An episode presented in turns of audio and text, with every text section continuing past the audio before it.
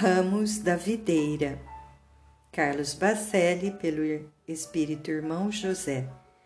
Capítulo 16. Em verdade.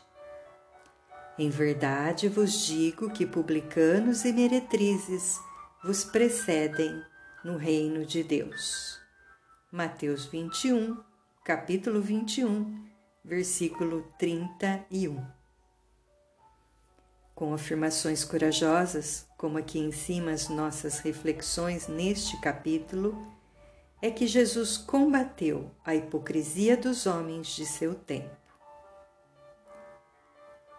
Dirigindo-se aos fariseus, que irados tramariam a sua morte, o Mestre foi contundente ao dizer que os publicanos e as meretrizes, réus confessos de culpas que a sociedade abominava, haveriam de precedê-los no reino de Deus. Todo aquele que cai, se cai de livre e espontânea vontade, também cai por alguém que lhe negou amparo.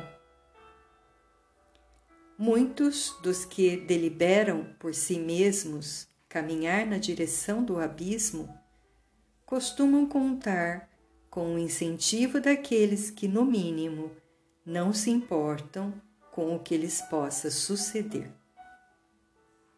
As meretrizes não se haviam feito sozinhas, e os publicanos, que não raro extrapolavam em suas atribuições, encontravam-se a serviço da ambição alheia.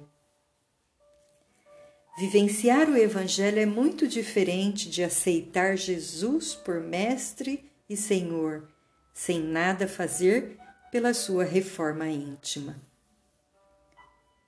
Os fariseus, apegados à letra do Antigo Testamento, não se preocupavam em assimilar-lhe o espírito, contentando-se com as suas manifestações exteriores de fé.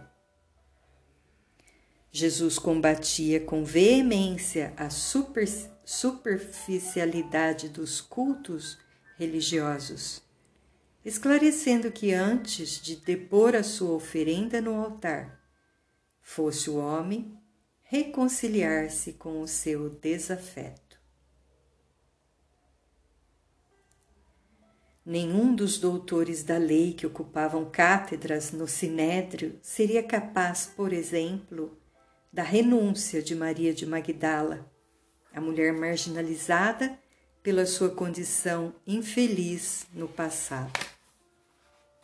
Os considerados párias sociais, por vezes, possuem valores que quantos oficiam nos templos religiosos estão longe de ter.